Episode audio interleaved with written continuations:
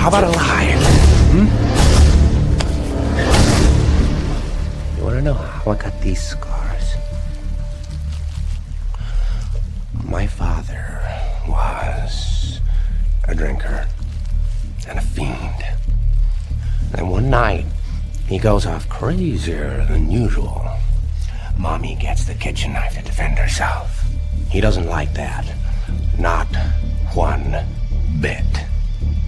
So, me watching, he takes the knife to her, laughing while he does it.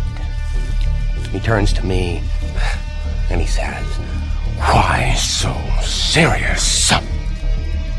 He comes at me with the knife. Why so serious? He sticks the blade in my mouth. Let's put a smile on that face.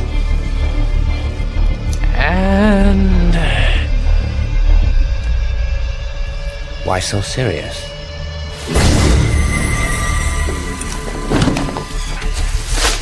Now, our operation is small, but there's a lot of potential for aggressive expansion. So, which of you fine gentlemen would like to join our team? Oh, there's only one spot open right now, so we're gonna have tryouts.